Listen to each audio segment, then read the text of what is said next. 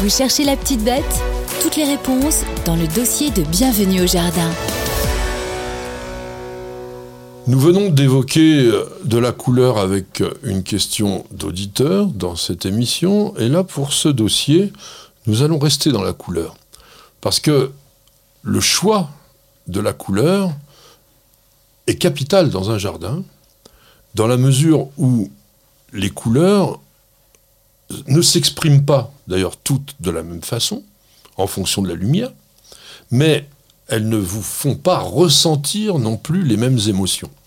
Donc, dans la composition d'un jardin, qui ne doit pas être une palette de peintes multicolores, parce que ça, généralement, c'est quand même d'un goût moyen, et surtout, ça ne vous permet pas d'apprécier réellement, quand il y a une sorte de cacophonie colorée, la subtilité de chaque couleur. En revanche, c'est pas obligé de faire non plus des jardins monochromes, parce que ça c'est compliqué, puis c'est peut-être un peu désuet aujourd'hui, ça se faisait beaucoup à la fin du 19e siècle en Angleterre, les jardins blancs, les jardins roses. Bon. Donc, la couleur va être un élément majeur. Alors qu'est-ce que la couleur? La couleur. La couleur, c'est quoi? C'est une illusion finalement, parce qu'on peut interpréter la couleur de différentes manières. Je pense que notre œil perçoit des choses que les oiseaux perçoivent différemment. Donc les couleurs peuvent être différentes et pour nous et pour les oiseaux. Il n'y a pas que les oiseaux, il y a aussi euh, les insectes, par exemple, qui voient les couleurs de façon très différente. Tout simplement pourquoi? Parce que ce sont la réflexion des ondes lumineuses que perçoit effectivement notre rétine et qui n'est pas fabriqué de la même façon, quels que soient les êtres vivants. Donc, on, revoit, on voit plutôt des choses qui ne sont d'abord que le reflet, puisque en fait, c'est ce qui est réfléchi. Par exemple, quand on voit quelque chose en bleu, on ne voit pas le jaune. Non, c'est clair. C'est clair. J'essaie de regarder autour de nous, mais non, c'est vrai. Sinon, c'est Sinon, c'est du vert. C'est vrai que c'est plus proche, tu as raison. Si on réfléchit un petit peu, et ça se réfléchit d'ailleurs, oui, ça ressemble au vert. Alors donc on peut dire en quelque sorte que les couleurs n'existent pas, puisqu'on ne voit que le reflet de ce qu'elles nous envoient. Par exemple, il y a un truc tout bête, une abeille. Le coquelicot, qui pour nous est d'un rouge intense, elle va le voir une sorte de bleu, bleu violacé. Parce qu'elle est capable de percevoir l'ultraviolet, alors qu'elle ne voit pas le rouge, parce que c'est des longueurs d'onde différentes. Nous, on n'a quand même pas des grandes, grandes longueurs d'onde. Hein. On n'est pas capable de voir, par exemple, cet ultraviolet. L'ultraviolet, c'est quoi? C'est entre 10 et 380 nanomètres. C'est pas une grande onde. Et notre œil, lui, commence seulement à 380. Donc l'ultraviolet, on ne le voit pas. Tu vois? Ah Donc c'est simplement ces distances d'onde qui peuvent, en fonction de nos yeux, bah, apparaître d'une façon ou d'une autre. Bon, peu importe, en tous les cas, on va faire notre jardin par rapport à ce que l'on voit, nous, et ça, c'est important. Donc le blanc, par exemple. Qu'est-ce que tu penses du blanc dans le jardin? Le blanc couleur neutre, je dirais un peu comme le vert, donc euh, y compris chez les fleuristes, parce que les fleuristes sont très très sensibles à ça. Donc le blanc et le bleu sont des couleurs neutres qui vont s'adapter à peu près à tout. On va pouvoir les utiliser. Alors, je, dis couleur, parce que tu vas me dire que c'est pas une couleur, évidemment, mais. mais euh, si, si. Euh, alors, c'est une teinte, mais le blanc, pour moi, dans le jardin, c'est une vraie couleur. Parce que le vert, lui, je suis d'accord avec ce que tu as dit, le neutre, dans la, dans la peinture, le blanc est neutre. Mais ça, c'est le travail de l'humain. Dans le jardin, dans la nature, le neutre, c'est le vert. Parce que le vert, il fait partie de l'ensemble du fond, on va dire. Dès qu'on met une tache de blanc, et il y a rarement des feuillages blancs, blanc-blanc, c'est toujours des fleurs, donc c'est quelque chose d'éphémère. Ça ne tient pas en longueur. Donc c'est intéressant au niveau du jardin parce que c'est léger, c'est lumineux, ça n'agresse pas, c'est très éclatant, hein, mais voilà, ça permet d'harmoniser les autres couleurs. Je pense que aussi le blanc, le blanc, ça va être une transition. Tu vois, tu peux, si tu fais un massif où il y a des fleurs bien rouges, et puis que tu voudrais en mettre des jaunes pas très loin, tu as intérêt à mettre du blanc au milieu. Oui, c'est en cela que pour moi le, le, blanc est neutre, dans le sens où on va pouvoir l'associer à différentes couleurs. Tu pourras pas mettre du rouge et du bleu parce que c'est pas très esthétique. Mais si tu mets un blanc au milieu, ça va le faire. Exactement, un peu drapeau tricolore, mais sinon ça. Ça fait rien, ça peut passer un peu mieux. Non, mais peut-être qu'on a mis d'ailleurs le blanc au milieu du drapeau. Pour calmer. C'est pas vrai. mais en même temps, alors il y a une chose qui est intéressante aussi dans le blanc, c'est que il va jouer les trompe-l'œil, il va augmenter visuellement la dimension du jardin parce que ça fait respirer un peu les massifs. Ton œil ne s'arrête pas complètement tout de suite sur le blanc, il va l'apprécier de façon un peu différente. Et ce qui est important, je crois, c'est de savoir que par exemple le blanc doit être utilisé modérément dans les régions très ensoleillées. Parce que lorsque le soleil tape vraiment sur le blanc, il y a une réflexion qui est violente et qui peut être désagréable. En revanche, dès que le soleil est voilé, dès que c'est un peu gris, etc., ça devient une couleur intéressante. J'avais vu un jardin blanc, un jardin avec Ah oui. principalement des fleurs blanches dans Paris, et c'était assez, euh, assez merveilleux. C'était assez ombragé quand même, hein. c'était coincé entre plusieurs immeubles, et Oui. donc euh, c'était Oui, un il faut, peu il faut sombre. pas que le, le blanc soit en plein soleil. Allez par exemple en Angleterre au jardin de Sissinghurst, c'est un des plus connus, des plus célèbres jardins blancs. Le jaune, Le jaune, couleur, euh, couleur euh, du soleil, couleur euh, éclat, de l'éclat, de, de, de l'envie. Le jaune est une couleur chaude qui Oui. va te donner le, la pêche, le dynamisme. Ouais, ouais, Donc ta terrasse du matin, tu as intérêt à la faire en jaune et en rouge pour te donner la pêche. carrément, jaune et rouge, là ça. Oui, Alors, c'est très facile à utiliser le jaune dans un jardin, comme le blanc d'ailleurs, parce que c'est facile à associer avec les autres couleurs sans que ça tranche vraiment. Comme tu disais tout à l'heure, un rouge et un bleu, c'est difficile. Moi, j'avais donné comme exemple le bleu et le jaune, ou le rouge et le jaune. Ça peut choquer quand même. Rouge et jaune, ça, c'est tonique. Donc, si c'est apaisé un peu par du blanc, c'est plutôt mieux. Mais c'est pas de mauvais goût. En revanche, toute autre couleur, ouais, on- même le rose, par exemple, le, le- le ro- rose et rouge, ça ne le fait pas, quoi, par exemple. non. Il est préférable de mettre de l'orange. Voilà. Et donc, on peut vraiment faire des jardins monochromes jaunes. Il y a des palettes assez grandes. C'est difficile, hein, parce que le jaune, quand même, a un défaut. C'est que si on le voit de loin, ça manque de netteté.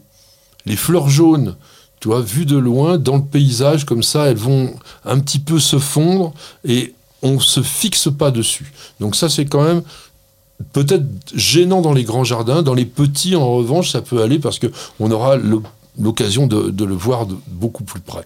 Alors, moi, je dirais aussi que ce jaune avec le bleu ou le violet, ça va être vraiment très intéressant aussi dans un jardin, parce que le jaune va redonner de la chaleur un petit peu à ces couleurs qui sont plus tristes. Alors, on va parler du rouge, le rouge qui est la couleur préférée de- des Français depuis 40 ans. C'est toujours les rosiers rouges qui se vendent plus que les autres.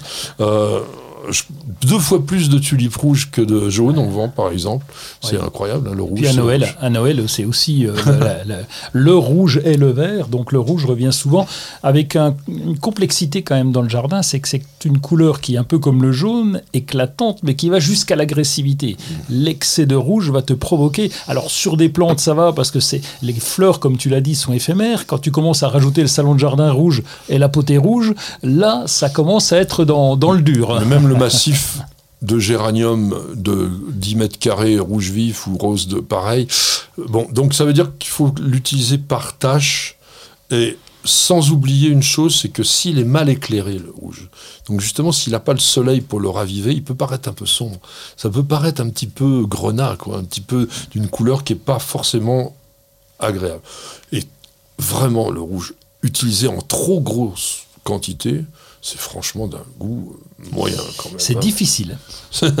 C'est difficile. Alors, associer plutôt les fleurs rouges, justement, on parlait pas de vert, mais avec des feuillages vert tendres, avec des, on disait des blancs tout à l'heure, Oui. donc des choses comme ça pour que on lui donne un côté un petit peu plus, même si c'est une couleur forte, un peu plus chaleureux, et puis éviter par exemple le rouge et l'orange. Ça, ça se fait pas. C'est très fort. C'est très fort. On a deux couleurs chaudes là. C'est dur.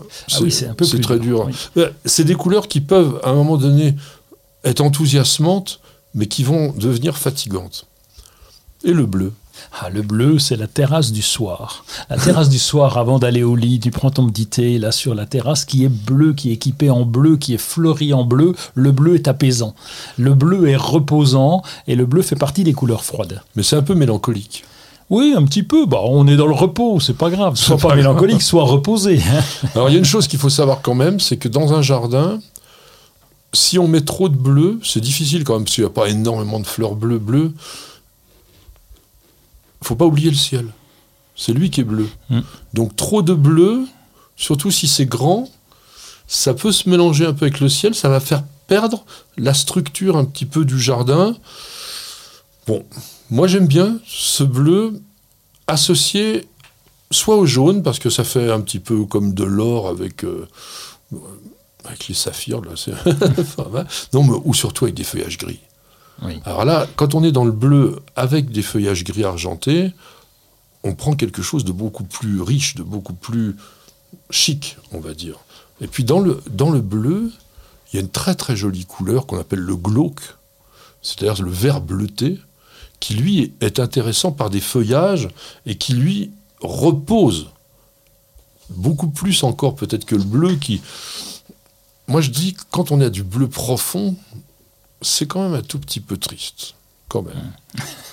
Alors, une petite chose, on pourrait parler encore du rose, le vert, on a dit qu'il était... Euh, bon, le, rose, le rose c'est la combinaison infinie du rouge et du blanc, donc c'est une couleur qui est très fréquente au jardin, qui est assez éclairée, qui est très joli aussi avec les feuillages gris. Hein, ça, ça, avec le feuillage argenté, c'est bien.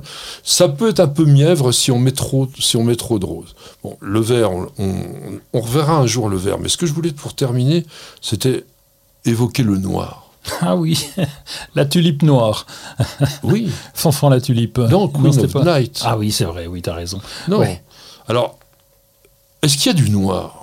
Est-ce que ça existe? Écoute, j'en connais pas. Je connais du, bleu très foncé, du, ouais, du, sombre, mais du noir, vraiment, non. Je n'en connais pas. Et pourquoi il n'y a pas de noir? Ah, va savoir. Pourquoi donc? Parce que le pigment noir, qui est la mélanine, dans le monde vivant, n'existe que chez les animaux. Il n'y a, a, pas la mélanine dans le monde végétal. Alors ce que l'on a qui paraît noir, ce sont soit des rouges pourpres très foncés, ou comme tu le dis, des bleus très très très foncés. Mais il y a des plantes intéressantes hein, qui sont noires. Moi, j'aime bien, par exemple, Ophiopogon, ah oui, Planiscapus nigrescens. C'est une petite plante qui ressemble à de l'herbe, mais de l'herbe noire qui pousse d'une façon ultra simple. Il y a des fritillaires à fleurs quasiment noires. C'est des marrons très foncés. Un Kamchat 6, Persica, par exemple. On avait évoqué un jour ensemble aussi la plante chauve-souris. Le taca Ouais. Ah oui, j'adore ça. aussi. Ah oui, bah oui, on dirait. Oui. Alors, il y, a, aussi des... Ah, tiens, il y a Encyclia cochleatum. C'est une orchidée qui est la fleur nationale du Belize. Le Belize qui est un endroit euh, d'Amérique centrale qui est très très très beau. J'ai eu l'occasion d'y aller, très naturel. Il y a, ah ouais, alors ça j'aime bien aussi, le pois corail noir, le Kennedya nigricans. Il y a souvent d'ailleurs nigricans, ça, ça veut bien dire noir, une grande grimpante. Et puis Mucuna prurien, ça aussi c'est des grimpantes qui sont avec des fleurs en grappe quasiment noires, mais je vous montrerai ça, je vais vous les illustrer. Et dans les noirs, il y a aussi des, des cultivars. Une pensée qui s'appelle Molly Sanderson viola tricolore Molly Sanderson, quasiment noir, comme du velours. L'iris, Night Roller, il y en a pas ah mal des iris. Bon, il y a aussi un pavot annuel, Papaver somniferum Black Cloud. La rose Black Baccarat. Ah oui, c'est vrai. Le, pétunia Black Ray. Ça, c'est des nouveaux pétunias. Ils sont quasiment vraiment noirs. C'est incroyable. Donc, si vous avez envie ouais, de sortir de l'ordinaire, et ne croyez pas que le noir est sombre si on met un peu de noir dans un endroit pas très éclairé, ça peut être sympa. Moi, j'ai vu ça à la Martinique. À la Martinique, Monsieur Tos, dans le jardin de Balata, il avait fait un tapis de Hemigraphis colorata. C'est pas exactement noir parce que c'est plutôt ce que tu disais tout à l'heure, un bleu très foncé au niveau du feuillage d'ailleurs, un bleu violacé. Il avait fait ça un tapis sous les palmiers. Et ben ça éclairait les palmiers. C'était drôle quand même. Donc voilà des choses que on peut évoquer dans les couleurs, mais je pense que c'était intéressant d'en parler. C'est subtil, mais dans un jardin, il faut essayer justement de sortir un petit peu de l'ordinaire comme ça.